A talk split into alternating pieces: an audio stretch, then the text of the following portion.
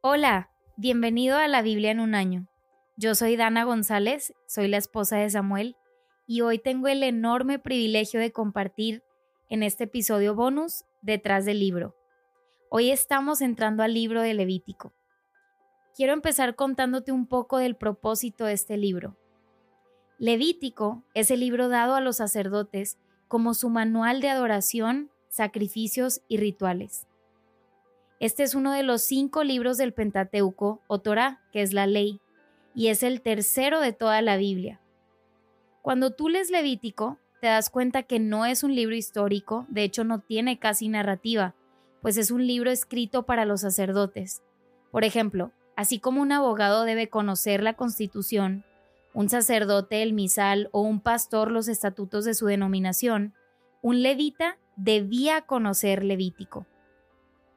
Por eso puede ser algo tedioso para nosotros de leer, pues no es un libro para el pueblo o para el civil, sino específicamente para quienes tenían el oficio sacerdotal dentro del pueblo de Israel. Ahora hablemos un poco de su contexto histórico. Israel había salido de Egipto. El pueblo es libertado de Egipto aproximadamente en el año 1446 a.C.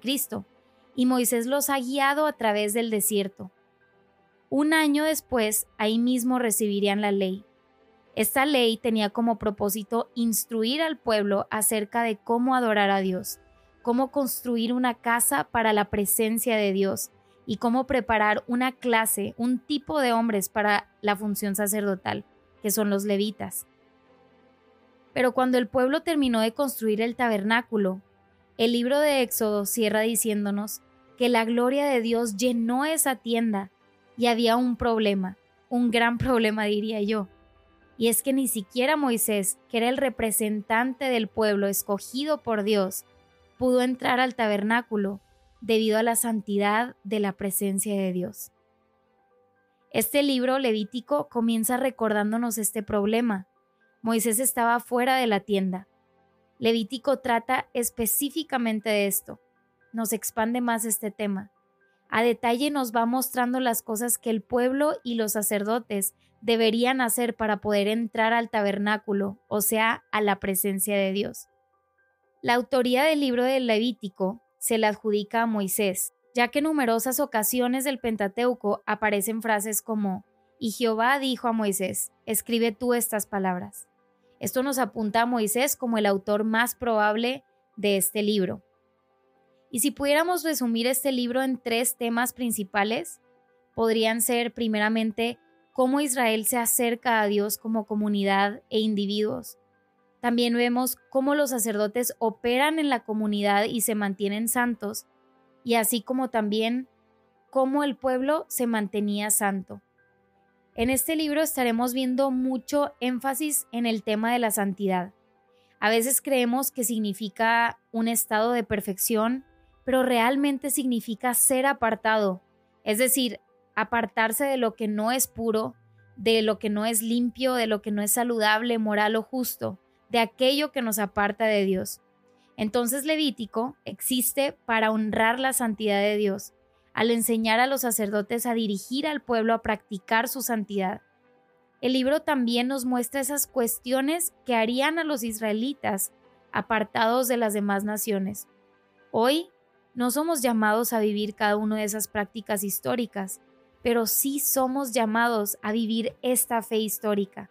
Es decir, Levítico debe llevarnos a apreciar la seriedad con la que tomamos nuestra relación con Dios. ¿Cómo estaremos viendo a Jesús en este libro? Estaremos viendo cuando observamos lo minucioso y detallado que es el mismo nos está mostrando a gritos el amor de Dios por nosotros, demostrado en su intención por tener una comunión correcta con nosotros. Vemos también que un pueblo impuro tiene la capacidad de acercarse a un Dios puro por medio del perdón de sus pecados. Eso traía una gran esperanza, pero también la complejidad del sistema de sacrificios debía enseñar al pueblo la gravedad de su pecado. En la muerte de Jesús, él cumplió con los sacrificios que exige el Levítico. También en Jesús encontramos al sumo sacerdote, un sacerdote que no necesitaría lavarse o purificarse para poder interceder por el pueblo, sino que sería un sacerdote perfecto, uno que posibilita hoy nuestra relación con Dios, abriéndonos un camino y que el día de hoy hace posible que tú y yo podamos adorar a un Dios santo. Así que bueno, si yo pudiera resumir el libro de Levítico en un solo verso, sería Levítico 6.7, que dice, el sacerdote hará expiación ante el Señor por esa persona, y cualquier cosa por la que se haya hecho culpable le será perdonada.